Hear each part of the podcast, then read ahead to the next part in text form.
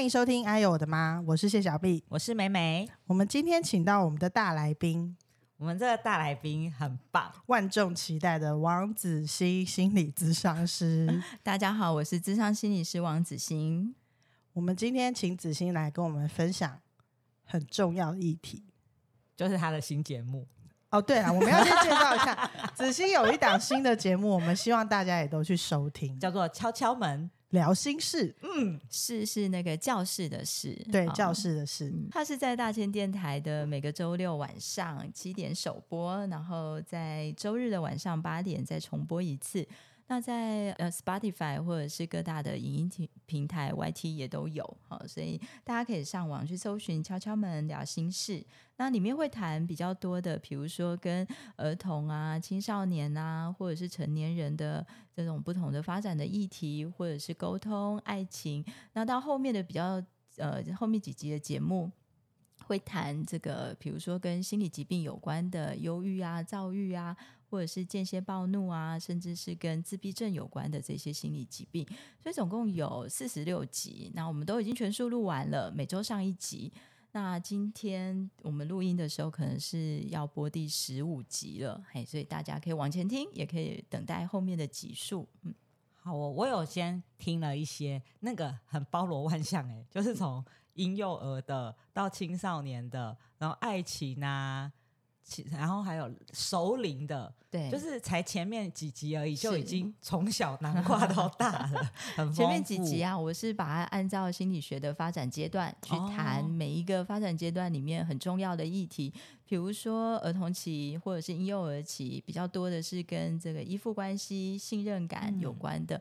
那青春期就是怎么样调试自己，然后认识自我，然后到了成年期，当然就是怎么样享受乐龄生活嘛。嗯，哎，它其实是按照发展心理学的阶段去安排的。所以各年龄层都有得听。所以我去听的时候，我都有觉得他都可以刚好切中我的需要，比如说青青少年那一集，青少年的我，对我就想说，可恶，居然发生相同的情况，然后我就说，哦，这有个解方。然后后来我们前阵子不是讲到那个交朋友那个事情，就说要找找朋友，避免老后很孤单。然后我就看到那个首领，或是对妈妈的那个角色的一些定义，我想说，诶，这这里面是万灵丹呢、对啊，就是它很切合你所有需要的那个过程都有啊。对，所以我觉得就是请大家就是可以先上网去听听看这些对节目，对，非常的实用。那今天子欣来呢，他要帮先帮我们介绍一道菜，就是我们节目的惯例。对，而且今天很神秘，因为我们都不知道他要介可我绍什么，知道啊他知道好吗？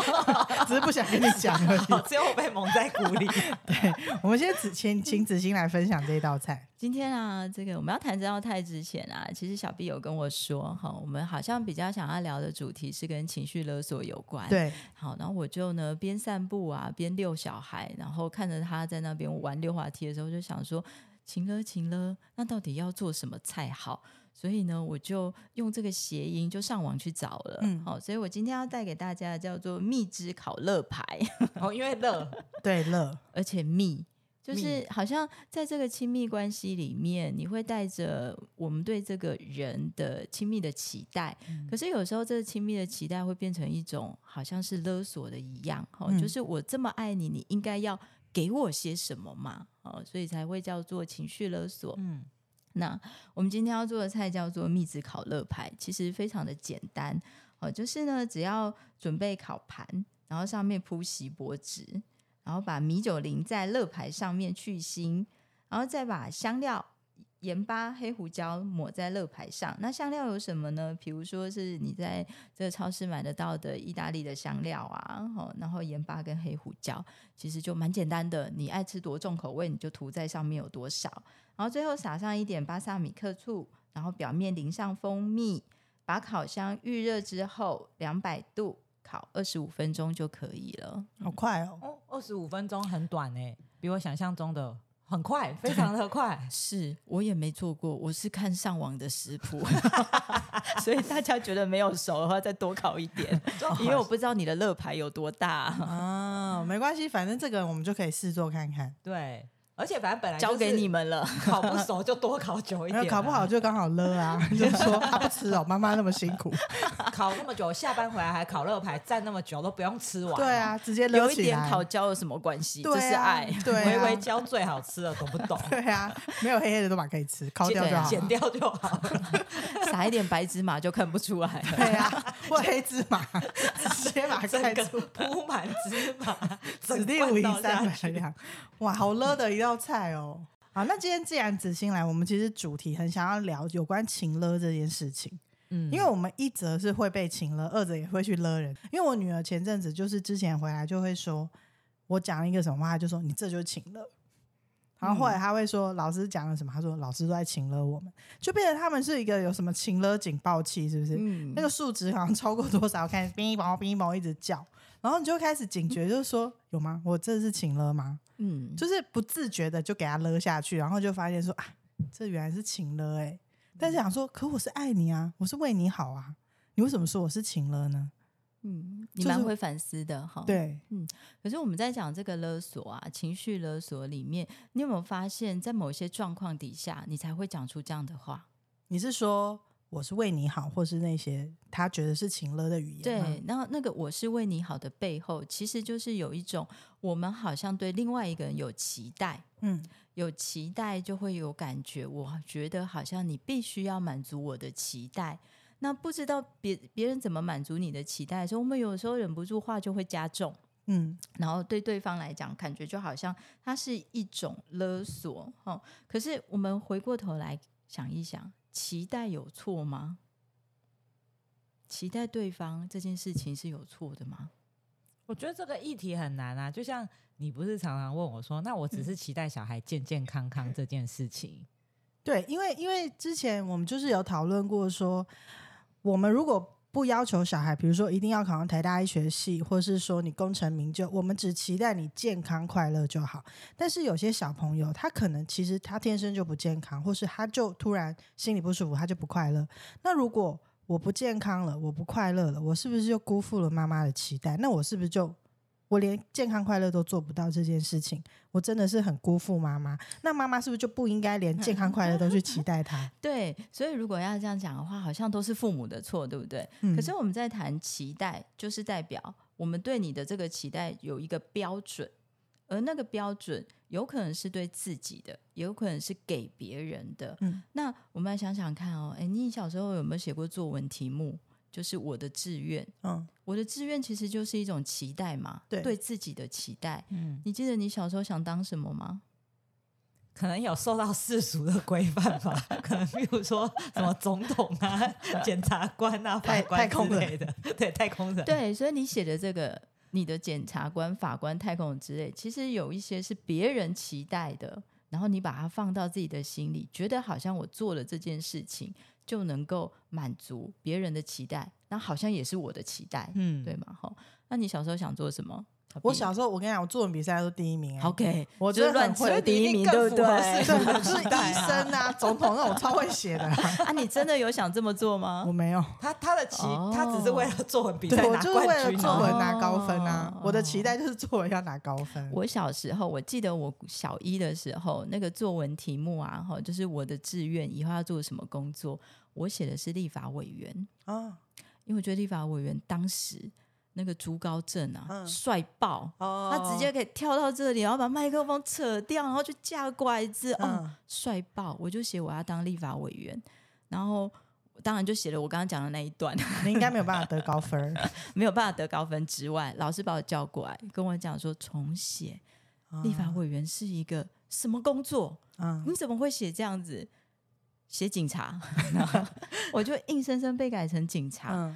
那我写完警察之后，我就开始想，这是我的期待还是别人的期待？就有一个标准嘛。好，然后后来到了小学五年级的时候啊，这个因为老师有时候很会去问说：“哎，你长大要做些什么？”这样。然后以前的生涯发展的辅导是非常的粗糙，嗯，他就会直接说：“这个想当医生的举手。”然后就没有人举手嘛，没有人举手。想当律师的举手啊，可能就有人举手啊。想当老师的举手，他们就觉得这样是做完生涯辅导了。后来问到想当歌手的时候举手，没有人举手，然后我隔壁的那个人就推我一下，说：“快点啊，举啊，不然等一下老师又怎样？”我就举了。我那时候觉得，哎、我好像要当歌手，你知道吗？我就去参加歌唱比赛，我还真的去参加歌唱比赛，那是家乐福举办的哦。然后我站在台上，那时候他还录了一个卡带给我。然后当然没有得名嘛，我回家一听那个卡带，我真的觉得我好想死哦。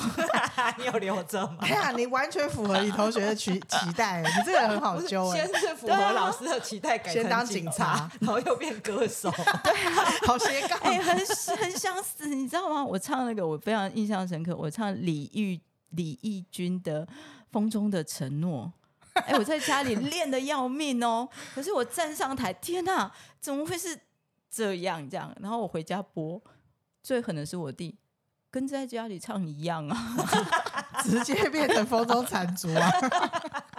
真的残烛这样。那我要想的就是说，我们从别人的期待里面，或者是自己的期待里面，我们其实都不知道那个标准，或者是怎么样设定。可是从我们的志向里面，后来会改嘛？哦，后来我就念了教育系，然后觉得我应该要当老师，因为我妈妈告诉我的。以前那个年代，不是妈妈都会觉得当老师对女生来讲是一个最好的职业嘛？那有时候成都那个标准期待，就是觉得你只要做到了，好像就符合爸妈心中想要的那个样子。可是我我我念了教育之后，我本来一度要当国小老师，我也考上了，但我嗯放弃了。哈、因为我真的很想当心理师，因为我觉得我我那个跟别人互动里面，我喜欢一对一，然后我喜欢看见那个很困难的、很特殊的那个状态，我怎么样跟他在心理上并肩作战。用现在语言就是我好喜欢那种超派的样子，我觉得当国小老师好像不是那么适合我，所以前几天啊，我跟我的博班同学我们一起聚餐，然后我博班同学他们也都在这个大专院校当老师，甚至有人当系主任等等的哈。然后他们就讲了一句说：“哎、我们都已经走到教学，只有你一直在心理咨商的个人工作里面呢。”然后我突然就觉得，哎、好像是哎、就是我们从小到大成长的过程里面，一定会经历过怎么样被设定期待。可是我们怎么样从设定期待里面长出你自己要的？所以回过头来，我们在谈的，我要你健康，有错吗？嗯，没有错，它是一个期待。可是那个期待里面，你怎么样把它变成是我认为我应该为自己健康，而不是为了妈妈健康或为了谁来达到健康？所以如果没有达到那个期待，就好像我不够努力吗？还是我不够好？我有那个怀疑吗？嗯哦，所以怎么样？父母对孩子的期待，你有时候觉得没有期待，那也不是一个好事，因为小孩会认为我不是被你认可的那个样子，所以你都不期待我，然后你都觉得啊没有关系，你做什么都好。其实那对孩子来讲，他会很茫然。可是如果父母为他设立了一个标准，就是我期待你如何，而那个期待是爸妈的期待。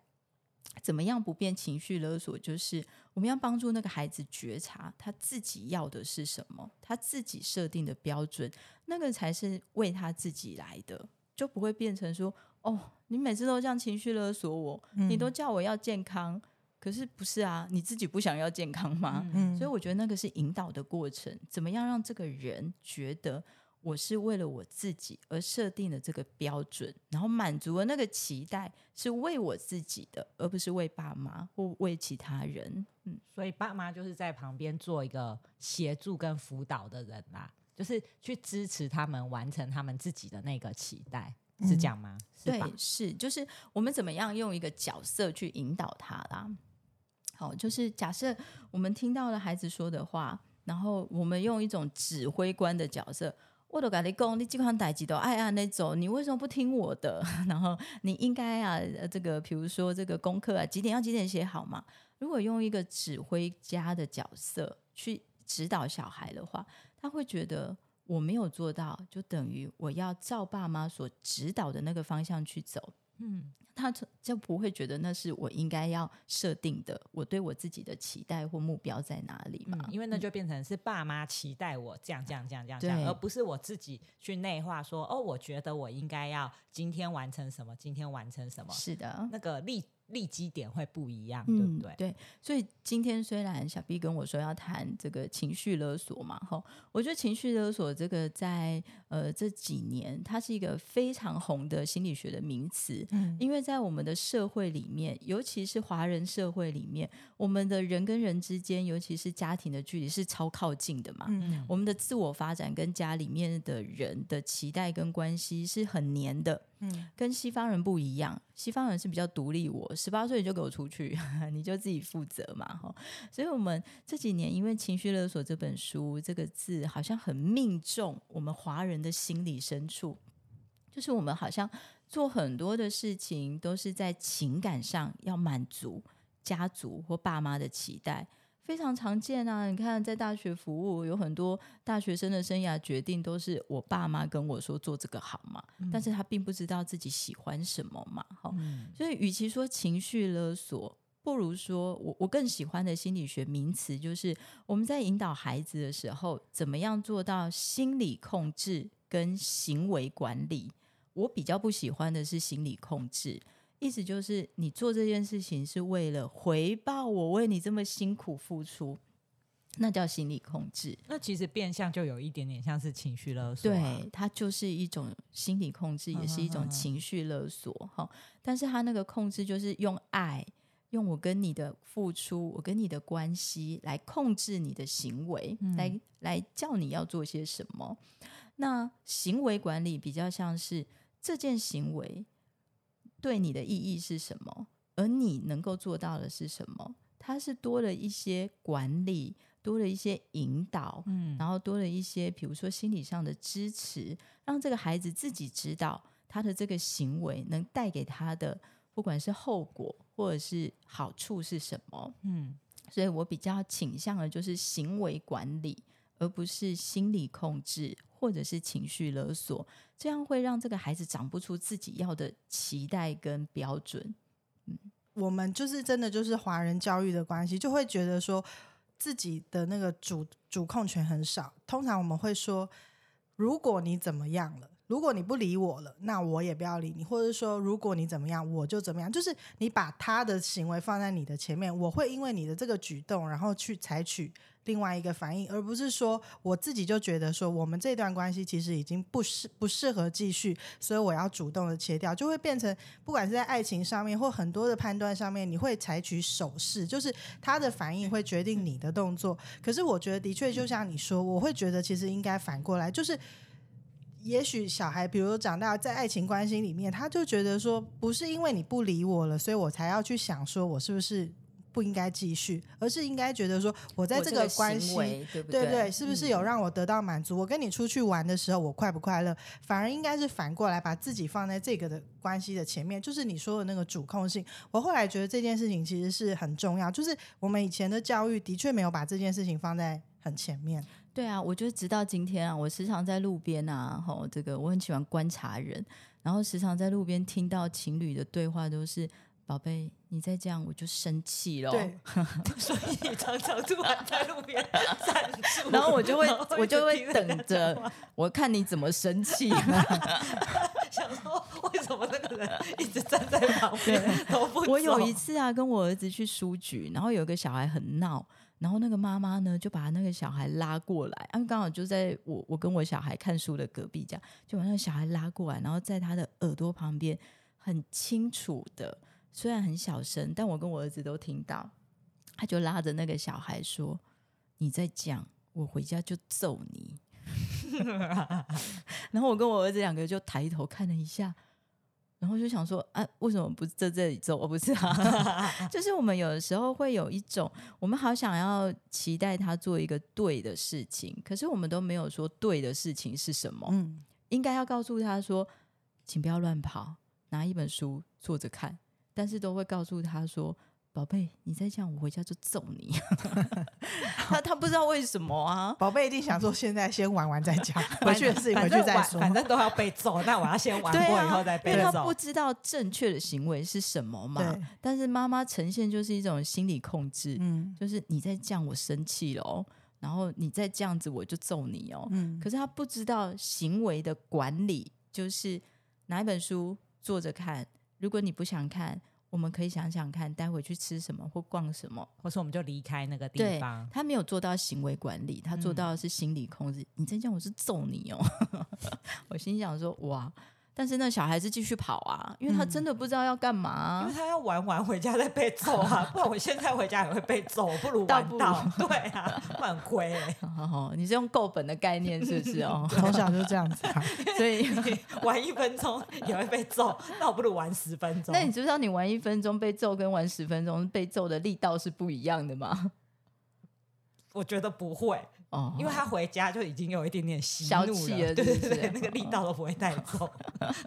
像这么皮的，我们应该怎么处理？现场直接打下去啊！就是你不要等干嘛现在不揍？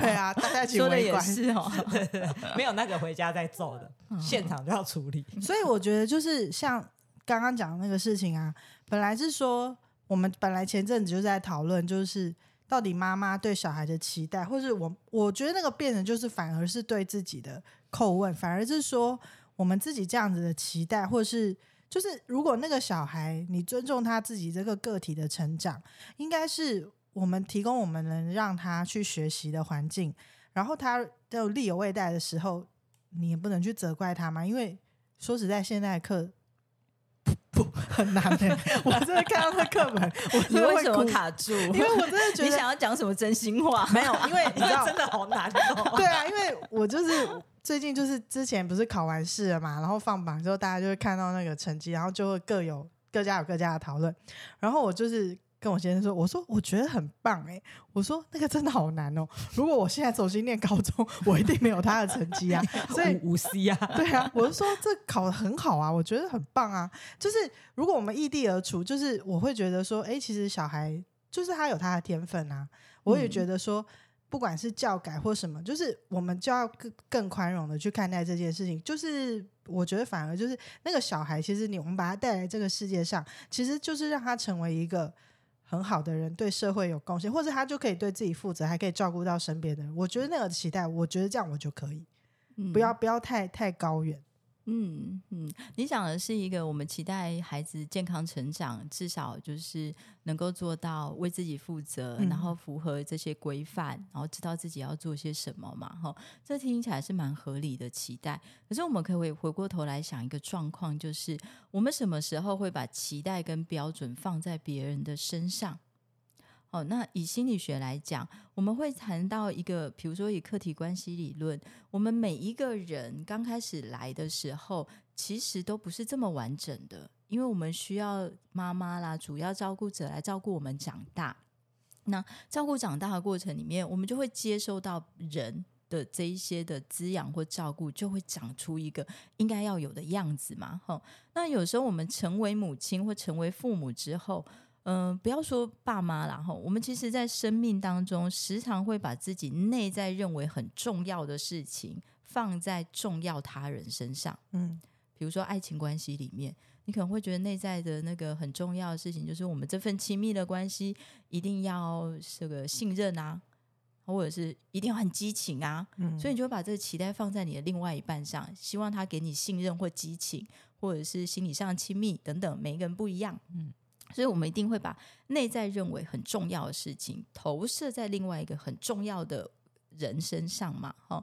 所以，当你设这个期待的时候，其实就是希望这个人来满足你内在你觉得也很重要的那个洞。嗯啊，我举一个，我最近啊，这个有一个很好笑的事情，就是我有一个朋友跟我讲说，问我说，身边有没有七十八年次的男生可以帮他的朋友，我朋友的朋友介绍这样，我就说为什么？他就说一定要七十八年次的，我就为什么？是有去算命吗？哎呀，你真的很懂。他就说算命的时候一定要七十八年次的，然后他就说啊，这个还算了哈，因为七十八的不太好找。然后他就跟我说，那没关系，我跟你讲，我另外一个朋友哈，他要的对象很简单，现彰化人。我说为什么？你的朋友都好独特呢。因为他觉得要离娘家近。啊，嗯，然后我就问他说：“那还有吗？”他说：“我跟你讲，我现在因为他是公务员，哈、嗯公务员有很多这个这个可能生活上面啊比较少的这些比较少交流嘛。他说：“我跟你讲，我还有另外一个朋友，他现属鸡的，只要鸡都行，不管他十老二岁鸡还是小鸡？都可以。，老鸡小鸡都可以，只要鸡就好，这样。然后我们就会想说，对啊，你看他心里面的那个需求是，他把那个期待放在对方身上嘛，嗯哦，他要这个样子的人，那这个样子的人必须要符合他内心的那个期待，他才会觉得我们之间的关系才是完美的。所以那个期待，就你会发现啊，那个期待有时候很啼笑皆非啦，没有，我帮他想到一个解方，你应该叫他去彰化的户政事务所，在那边等着、啊。嗯，七十八年是属鸡，然后彰化没有，这是三个人，我的他们三个结伴去、啊，一定一把抓。户政事务所只要来登记是彰化的人，我马上就先捞起来啊！还是要等人家刚离婚的那个我当证人。我后来跟我那个朋友讲说，有没有世俗一点的标准啊？嗯，就是比如说收入啦、身高啦。他说没有没有，然后说外形嘞，他说没有没有，要合眼缘。我觉得这太空泛了。对啊，哎，所以所以我们有时候会把内心所需要的东西放在另外一个人身上，希望他来满足自己的期待。可是我们有时候要去问一下，我们把什么标准放在那个人身上，合理吗？合不合理？嗯，然后应不应该？比如说，你明明有很多对象可以选择，可是你觉得很适合的那个人啊，就不是属鸡的，啊，不要弄啊。那就改出生年月，没有昵称他为小鸡，或者你是说小亲鸡鸡小鸡鸡，可是我们我们比较喜欢大鸡鸡之类的 那他就打扮成一只鸡的样子了。啊，就是我们把这个期待放在别人身上，到底合不合理呀、然后那个那个对方知不知道自己要接住这个期待？嗯然后如果以我们今天的主题亲子关系来讲，我们希望他成为一个负责任的人，这期待应该是合理吧？嗯，我们生而为人，要享受自由，但也要享受责任嘛。对，嗯所以这个期待蛮合理的啊。嗯，可是怎么样引导这个孩子觉得这个期待是为他自己，而不是为了爸妈？嗯像是我希望孩子健康，你刚刚举的例子嘛，这个期待合理呀、但是孩子要觉得我是为自己健康，不然他就会觉得我不健康代表我不够好，我就让爸妈失望，我是一个糟透的人。他会有这样的路径啊，就是要引发他认为，我觉得要做到这件事情是为了我自己，而不是为了别人。哦，所以这个东西其实会引发到，就是我们之前就是有观察到有一些小孩，像他在念大学的年龄或念硕班的年龄，他的确是有一些心理上的困扰，那他就会觉得，比如说是家庭的因素造成他觉得是因为他不够好，然后家庭不够完美，或者是父母的离异是自己造成，然后他就一直往那个情绪下去。如果按照你讲的这个事情，他有这样的自觉，觉得自己不好，但是必须引导他就是往其他的方向去，就是首先要帮助他健康起来，你可能要去咨商。去看看你那个结在哪里，然后才能嗯帮助他打开，让他变成一个健康的人，才能去拓展他的关系。因为那个小孩就觉得说，他就是长得也好好好看，然后外外形就是正常，但她就会没有交男朋友，她就觉得说我都不喜欢我自己了，别人怎么会喜欢我？所以那个可能追根究底，到最后也是她没有办法把那个父母离异造成这件事情，她就觉得都怪责在自己身上，然后也觉得说自己不够好，没有办法符合，比如说人家觉得你该交个男朋友的这种期待。嗯嗯，所以你提到的这个案例啊，吼，我觉得跟我们上面的那个情绪勒索啊，吼，其实又虽然有相近，可是他要谈的是一个人的发展的那个过程，吼，它其实是一个呃，我们用一个理论来谈好了，它不只是情绪勒索的问题，哈。举例来说，有一个心理学大师叫 Erikson，哈，那他谈了很多一个人的心理社会发展的阶段论，好，那这个阶段论，他不会到了十八岁，这个小孩突然就有一天觉得，哎，我登大郎啊，我好像什么事都可以自己做，不是的。也就是说，我们心理能力的成长，它是堆叠来的。比如说零到两岁是信任感的开始，好，所以这个零到两岁的小孩当然没有办法自己起来喝牛奶或者是怎么样，他一定要依赖身边的人，他才能活得下去嘛。所以如果有这个能够照顾他生理的依赖关系，他就会觉得我可以信任环境。可是如果零到两岁那个。那个主要照顾者要喂不喂的，然后尿布整天都很大包，整天红屁股，然后被照顾的很糟糕，他就会觉得我怎么能够相信环境的人，他是真的可以照顾我的，所以他就会发展出一种不信任的议题。嗯，好，然后如果再大一点的，比如说两到三岁，他是一个他开始要走路了，好，然后他要去探索环境了，所以在那个阶段，你告诉他这不要碰，这很脏。他就会变得很克制跟害羞，可是你在让他这个安全的范围里面去探索，他就会摸一摸啊，滚一滚啊，玩一玩啊，他就会变得自主。好，所以两到三岁是自主跟害羞的那个发展的阶段的关键。所以你刚刚提到那个例子里面，它其实有很多发展阶段的关键的议题，它其实是没有被成功的度过。比如说父母的离婚。他会觉得自己好像做错事了，所以那个内疚感就是在下一个阶段，三到六岁，也就是三到六岁的时候，他开始能够这个呃，不像两岁的时候走路还会跌倒嘛。哦，三到六岁的时候，他会知道我做的这个行为会导致什么样的后果。但是如果在教育的过程里面，你会把他教成是哦，你这很坏耶，你这太过劲呐，啊，你那大概的话呢，然后如果你常常骂他。他就会很内疚。可是，如果三到六岁的时候，他不小心犯错了，骑脚踏车跌倒了，然后我们走过去拍拍他说：“没关系，妈妈也是这样跌过来的，再练习就好了。”他就会变得更主动，然后更知道自己要做些什么。他把它连接起来，他把它连接起来了。哈，所以三到六岁的发展关键就是主动跟内疚。所以你提到的那个案例里面的那个孩子。一直觉得父母离婚对他来说，他觉得是自己造成的。我不知道他爸妈是什么时候离婚的，可是就是身为心理学家，我们的那个连结嘛，好自己的分析跟判断，可能在小的时候的那个内疚感，我们当心里有一个内疚感的时候，看什么事情都是我自己做的啦，嗯嗯嗯，他就会带着这样子的一个伤痕去看很多的事。可是如果当这个孩子他是主动的，他是能够自动自发的。他并不会把哦，你跌倒了，妈妈你离婚了，跟我有关吗？他不会连结在一起，所以是说小父母要离婚，不要挑三到六岁，就就不要跟这个连接在一起。这这好像不一样的议题。父母什么时候该离婚就离啦，哈，因为各自有各自的精彩跟快乐，不见得勉强在一起，孩子就健康了。对啊，啊，也不见得父母离婚对孩子就有造成很深的影响啊。对，所以这个不一样的议题，这样只是说这个孩子心里面可能。他本来就是一个有内疚感的人，在小的时候啦，嘿，所以他才会把爸妈的离婚解释成为跟自己有关。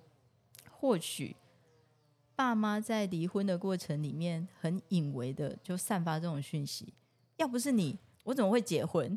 要不是有你，我跟爸爸怎么会吵成这样？我不知道，我只是猜测，可能会加深他的那个自责跟内疚的感觉。嗯，所以我常常很多的个案就会跟我讲说。那他们那么不爱我，干嘛要生我？嗯，就是那个内疚的感觉嘛，哈。所以他说离婚，然后觉得这个呃跟自己有关，然后觉得自己什么事情都做不好，那个内疚的感觉好像蛮强烈的。就是我是一个不够好的孩子嘛，哈。那如果我们再从艾瑞森的发展理论往后谈，六到十二岁就是国小阶段嘛，他的发展议题就是勤奋。就是我努力的去做到什么事情，他知道要上学了，要努力的去做到什么事情。可是如果这个发展阶段他没有完成的话，他就会自卑，也就是他会觉得我做不到学校的要求，我做不到团体的要求，我就会变得很自卑。所以他是堆叠来的。假设这个孩子前一个阶段是内疚的，他会不会很容易变得自卑？一定会吧，蛮容易的。那你刚刚提到这个孩子是大学生嘛？好，下一个阶段十二到十八岁就是一个自我统合的阶段，所以他从小不信任又自卑，然后如果又害羞，然后很克制。到了下一个阶段，他自我的统合，十二到十八就是要统合自己不同的面相，他就会把这些东西都统合起来，成为我啊。嗯那那个我就会好像是我是一个不够好的人。可是如果前面那些阶段发展顺利，他在十二到十八岁，就是国高中的阶段，他就会把它统合成为我可以信任环境，然后我可以相信别人，我可以主动，我可以努力，然后我知道我是谁，他就会变成我知道我是谁。所以十八岁以后的那个议题就是亲密跟孤独，就是前面这些发展阶段都整合好了，他就会觉得我是一个够好的人，我也相信别人够好，那我们两个可以相聚而亲密。但是如果前面那些发展阶段都没有统合好，他可能到十八岁以后就会觉得我还是一个人好了，没有人会喜欢我，没有人会想要跟我在一起。嘿，所以以这个案例来讲，我觉得跟我们上一段要谈的情绪勒索好像是有一点不太一样的概念。嗯，它是一个人成长的历程里面哪一些发展的关键，他没有被好好的接住跟照顾，而导致现在变成这样。嗯嗯那哪一个阶段没有长好，会变情乐大王？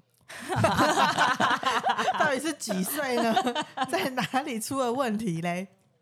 哎，对啊，这是一个好的研究议题吼。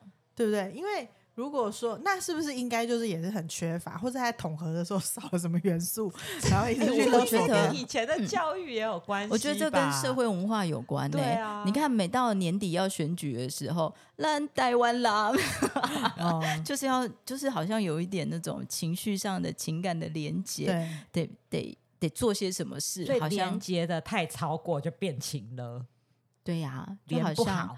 就好像你要做到什么事情，我得为你做到什么事，我跟你才会是亲密的，才会是共同的。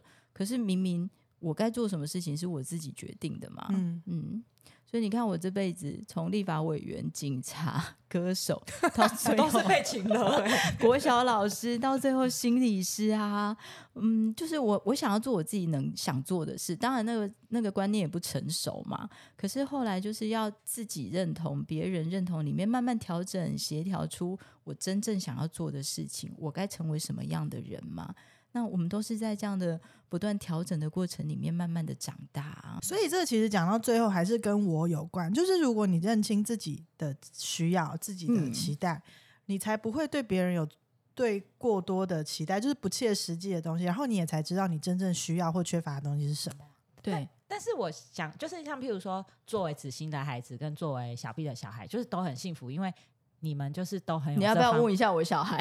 对啊，你要不要问一下？我们不要深入，我们不要深入。我们表面上看起来，表面上看起来，他们未来都会什么叫表面上真的哦，啦？好，这个你这个人也是很难取悦。就要试探一下你起啊！码你们就是在这方面都给了小孩，就像子欣刚刚讲的，他自己可以长出他自己是。我为自己，我并不是为了别人或是我的爸妈，就是他们很幸运可以这样子很健全的成长，未来相信他们也都会有应对自己不管困境或是什么的能力。嗯，可是像的确有一些父母，他就是没有这样做嘛，所以他在各个阶段不是都让小孩就没有满足，所以小孩就是发展出像刚刚那个案例，也许不爱自己，或是说有一些小孩可能就是俗称那种很乖的小孩，就是他很害怕父母不开心，然后他就慢慢觉得说我做什么。都不对，然后他没有办法去分清楚，那个他妈妈其实对他就是在勒索，或是他的父母就是对他在勒索。那像这样子的小孩，他们要怎么办？因为我发现都是他们都很乖，然后他没有办法知道说，其实他妈妈这样对他已经就是不对了。对啊，我们要当一个好小孩，不要当一个乖小孩啦。对，这样，但是他们要怎么去知道说，我的妈妈其实是在勒索我，就是嗯他是他，我是我。并不是说我嗯不要孝顺他，而是说他做超过了，我那就不是我觉得、啊、我的责任了。类似情像这样子，情绪勒索跟给期待应该要分开一点点，就是它是不一样的概念。就是我期待你健康又快乐，嗯，但健康跟快乐是你也期待你也可以做到的，但你不是为了妈妈而健康嗯快乐的，好、嗯嗯嗯所以这个就会分开一点点嘛，哈、可是无无论是孩子或者是爸妈，我觉得每一个人在不同的阶段都要不断的去思考，我究竟是什么，我是谁，然后我要做的事情是什么。然后这件事情对我的意义在哪里？我的人生价值在哪里？我觉得每个阶段都好像需要去思考。所以不管是国中生，再小一点的国小，或者是到我们这个阶段，这个轻熟女吗？不是高中生吗？我有听你的节目，刚毕业没几年，刚毕业大概二十年。就是对啊，就是不管哪一个阶段，我们都要去思考我我的人生目标、我的意义与价值，而我是一个什么样的人嘛，都是围绕着自己。当然，那个自己如果是影响别人，那就不太好嘛。哦，就是为了自己而做的这件事情，自己也会开心。当然，当你做到这件事情是自己开心，也能自我负责，我觉得没有人可以指手画脚任何事啊。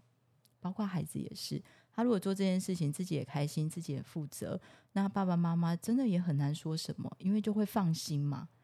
我们就是因为不放心，才会跟他讲说你应该要怎样。可是当这个孩子知道自己要做什么的时候，就相对的，我们也会觉得放心啊，因为他就有做到自我负责啦。因为我我觉得刚刚美 美讲的那个事情啊，其实又回归到之前你说的华人教育，就是他会。给小孩或者是给父母，在以前一直觉得孝顺这件事情很重要，但是说实在，就只有华人会对这件事情很膈应，觉得说啊，你这不孝顺，嗯，然后或者是说什么三十六孝、二十四孝，什么不孝有三，无后为大。但是比如说李安之前就说过，他就觉得他对他的小孩的要求不是孝顺，是爱。就是你如果一直拿着孝顺的东西去扣在这个身上，或者是说天下无不是的父母，你怎么做，你就是会觉得你会被挑剔。但如果出发体是我。就是我知道我自己要什么，然后我们把自己，就是你你要考虑清楚那个受主体是谁，你才不会被这种东西绑架。因为你说孝顺这个东西，你就很容易可能会产生出一个比较值。不是很多妈妈在外面聊天的时候会说啊，我给他上 K B 狗起头啊，说哎嘿哟，然后妈妈可能就说，你看我有一只劳力士，就是它会变成是一个比较值或什么东西的产生。但是就是如果说。送你劳力士的那个小孩，二十年才回来看你一趟，跟一个小孩他可能没有钱，可是他天天回来陪你吃早餐，你怎么去比较这个东西？就是孝顺或对父母亲付出的这个爱的这个东西，我觉得要先去厘清他的关系，而不要觉得孝顺或乖这件事情是定义一个小孩，或是妈妈的教教有没有成功。你要自己先破除这个概念，就是我们不能用这件事情来定义我的小孩是一个乖小孩，或是我要一个孝顺小孩。当你不要这个东西被框住的时候，你才会。比较能够去判断这件事情，但是是因为你是一个就是很有自觉的妈妈，你一定可以教出这样子的小孩。但是那样子的小孩的养成，就是因为他没有，也不能这样说。但是如果说他的父母就没有这个认知，他怎么去长出说我要为了我？嗯，他很难吧？嗯，我觉得你们谈到一个很重要的概念，就是我们要谈一个人的自我发展。哈，那有蛮多台湾本土的心理学的研究，但是有点断掉了。哈，就是他没有再继续深入的去谈这件事情。就是孝顺这件事情对华人的心理其实有一个非常深的影响力。那我们总是觉得在远方的比较孝顺，因为他久久回来一次，然后久久做一些很多的事情。哈，可是孝感。就是孝的感觉、孝的心意跟孝行、孝的行动，它其实是不一样的。那孝的行动当然也包含孝的心意嘛，嗯哦，但可是，在我们的那个呃华人的文化社会里面，就觉得孝顺是一个好像很重要的一个价值观。那也因为这样，我们在看情绪勒索的时候会特别有感觉嘛，嗯就是我没有做到这件事情，就代表我好像不孝顺。嗯。我联想到啊，这个我前前阵子看那个爆笑公社，然后他就贴了一个文章，他就拍那个补习班外面的一张 DM，然后他就写说，真是有够情绪勒索。那个发文者，那个 DM 就是考上中级英检，就是给妈妈最好的母亲节礼物。你有没有觉得非常的就是？我做这件事情应该是为了我吧？我应该要考考到这个检定，或什么是为了我自己的英文能力嘛？可是补习班的外面就大拉拉贴了那个 DM 嘛，当然他要招生啊，无可厚非啊，但是他就非常的勒索嘛。哎、他的诉求是对，因为出钱的人是妈妈啊，然后我就是付了这个钱，我要拿到这个礼物，所以我就叫小孩去。他的受众是对是受众是给妈妈，并不是给小孩，所以我们小孩即将要考终极一节，我们就要去跟他说，这是给妈妈最好的圣诞节礼物。这样就很勒索、啊，就是其实他应该要为自己考到的嘛，哈、所以我们就很容易把孝顺、情绪勒索跟我的行为表现这三个都串在一起啊。可是不应该这样串啦、对串久了你就会发现孩子没有自我，嗯他就会眼神很空洞，然后他不知道自己要干什么，然后上了大学之后也觉得我不知道、哎，我好像做这个事情或我念这个科系，我妈说，我爸说好像未来不错这样，但我不知道我要的是什么。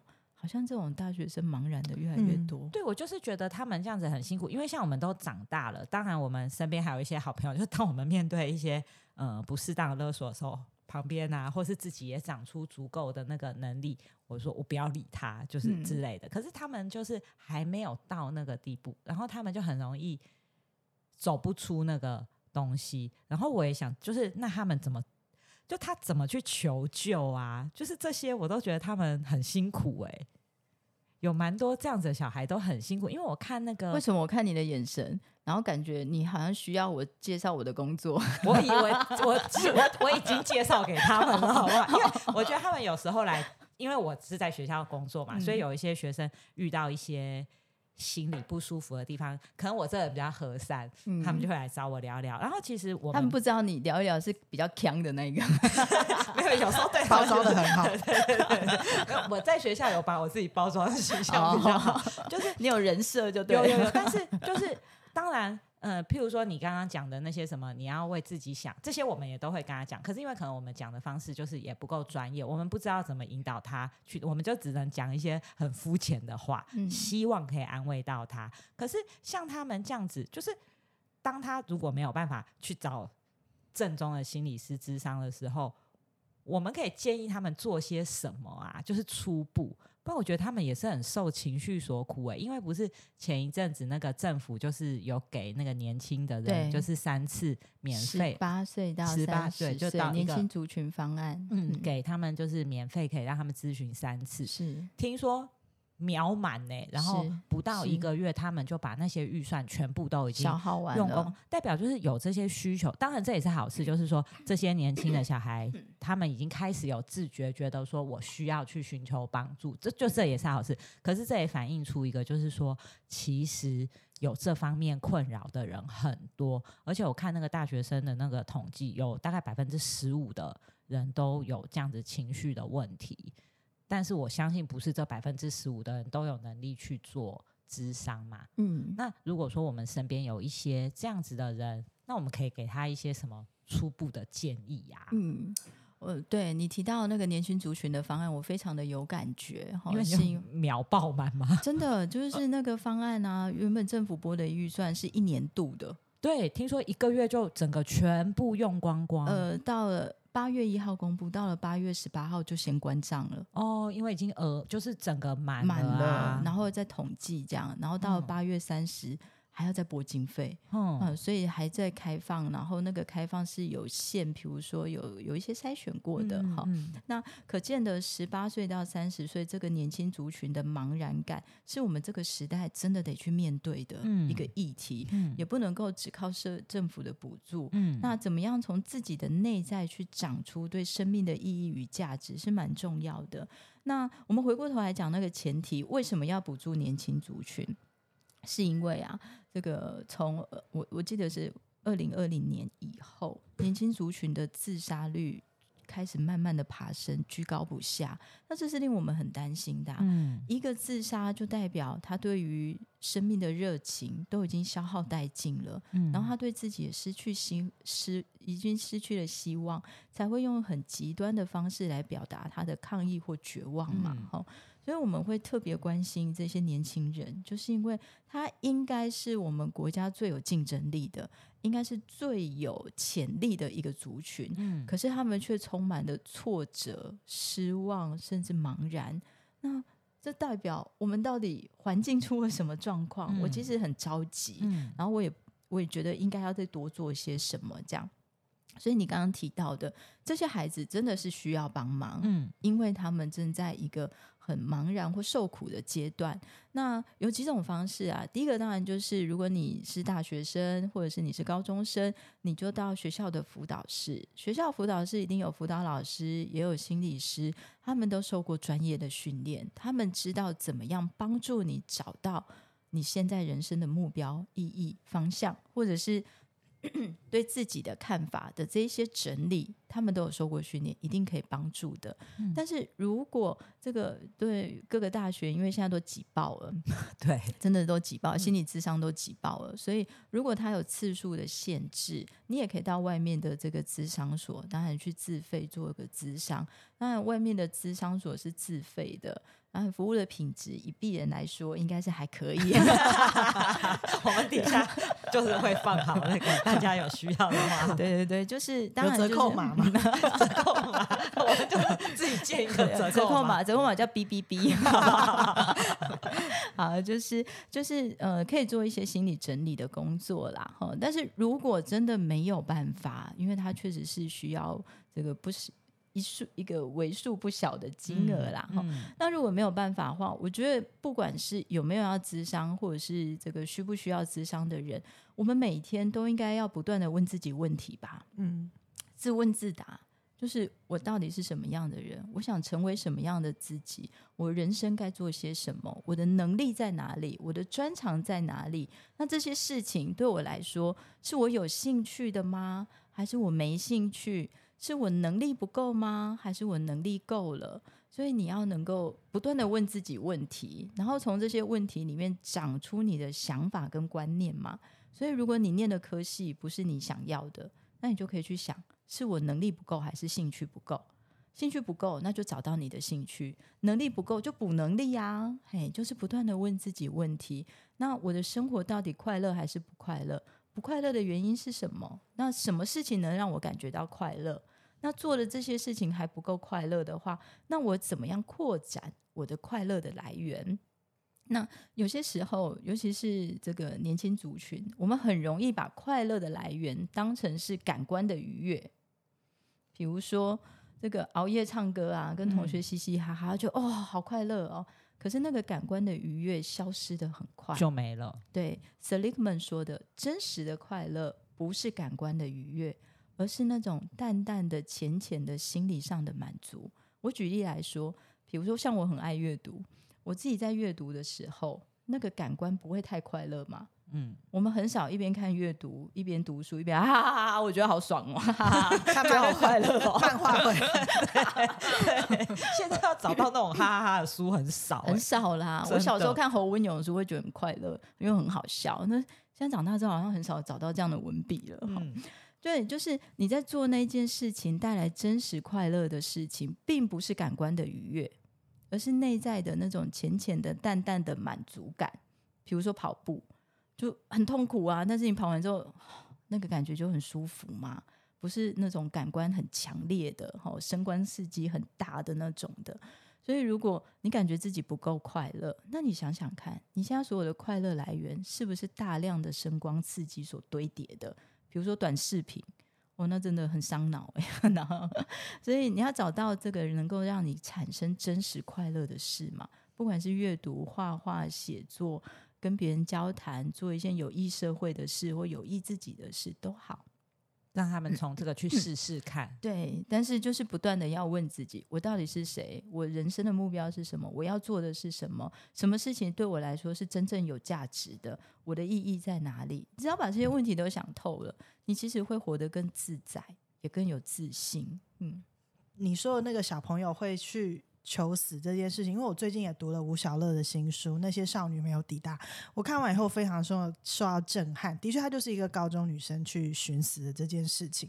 然后刚好也我女儿现在也是高中生，然后你就会去反思说，不管是环境、教育，或是我父母亲对他们的期待。造成他们的压力，或者就是这是一个整个环环相扣的事情，所以现在有教改，那我觉得教改其实改教科书的同时，其实父母亲的脑筋要跟着改，你不能再用你以前受教育的那个眼光来看待现在。像他们考完最近一次的考试啊，你知道辅导老师进班嗯他告诉大家说，嗯你们呢考很烂没有关系，你们以前在国中都考很好嘛，所以大家才会来这边。嗯所以这次的名次不如以往，大家都不要紧张，这很嗯正常。所以我，我女儿回来跟我讲这件事情的时候，我说：“哇，辅导老师会去班上讲这件事情。”她说：“对啊，每一班都去讲。”所以我就真的有感觉到改变。我觉得我以前念高中的时候，其实跟辅导师是没有任何往来的。可能到嗯最后我们要选填志愿之前，老师可能会来讲什么。我一直觉得辅导是一个是一个非常凉的地方，都会觉得说他就可能在保健室隔壁嘛，没有什么人进去，保健室还比较热闹，大家想睡觉的时候会跑进去。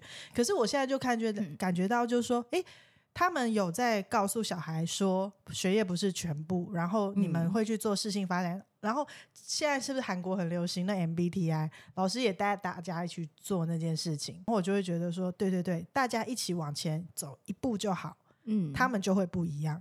所以我觉得父母亲也是，你如果对小孩子的期待就是造成他很大负担的时候，你不会一无所知。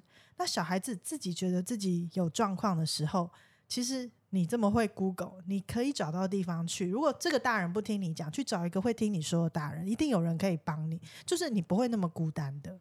对，我觉得你讲到一个很重要的观念，就是有些时候父母亲把期待放在孩子的身上，小孩没做到，我们大人就会觉得是你没做好。可是有时候要反过来去思考，这个大人怎么了？嗯，就是你怎么了？所以你觉得这件事情好重要，对，然后你把这个重要是放在你的孩子身上。可是这个很重要的事情，你怎么样去看待它？哦，假设这个爸妈觉得成绩很重要，然后把这个成绩的重要性放在孩子身上，可是反过头来，你有没有办法想到这个成绩对父母自己的意义到底是什么？嗯，你究竟在担心什么？假设孩子成绩不好，你真实的担心是什么？你的恐慌是什么？要往自己心里去问。所以不见得是孩子的状况，有些时候是爸爸妈妈自己要成为一个成长型的父母啦。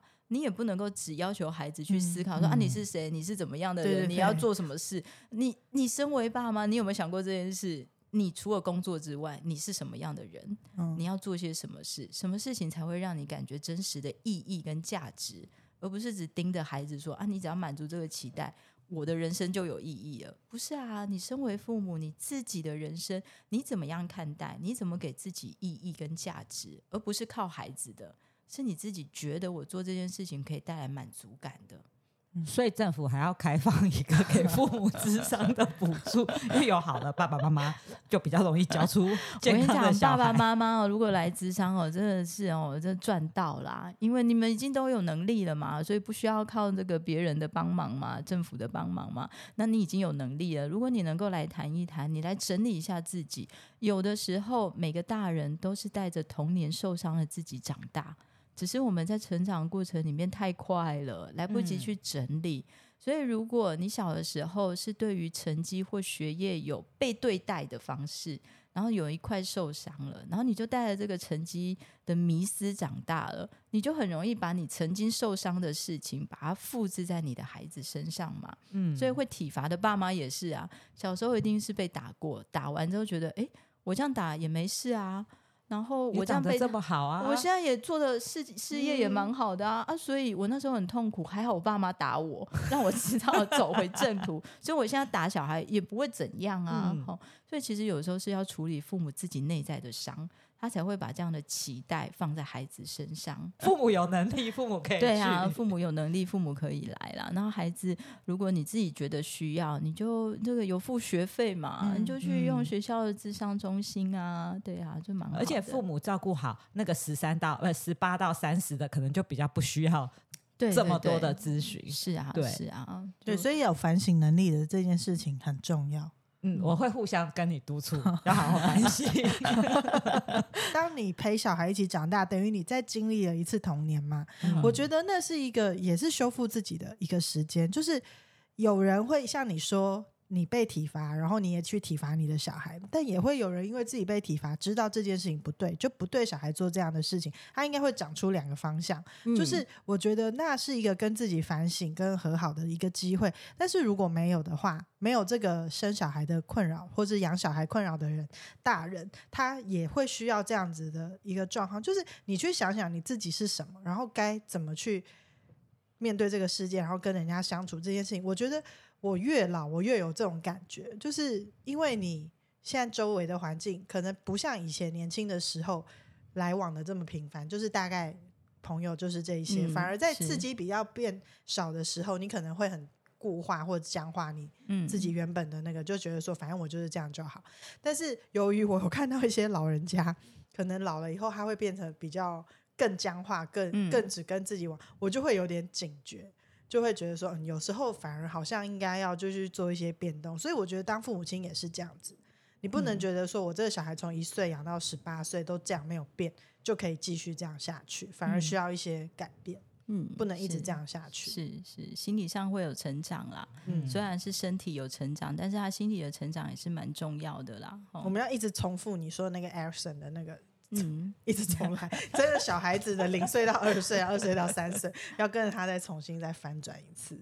对。然后，如果你发现你自己某一个阶段好像有这个状况，比如说你现在已经像我们这样子的中年人了，可是有的时候你会感觉到好像有一点自卑，嗯那会不会就是在你的那个生命经验里面没有被完整的去发育好，或完整的被发展好心理上的能力？那就重新回来看看你内在受伤的小孩到底要说些什么。嗯，你内在的小孩长好了吗？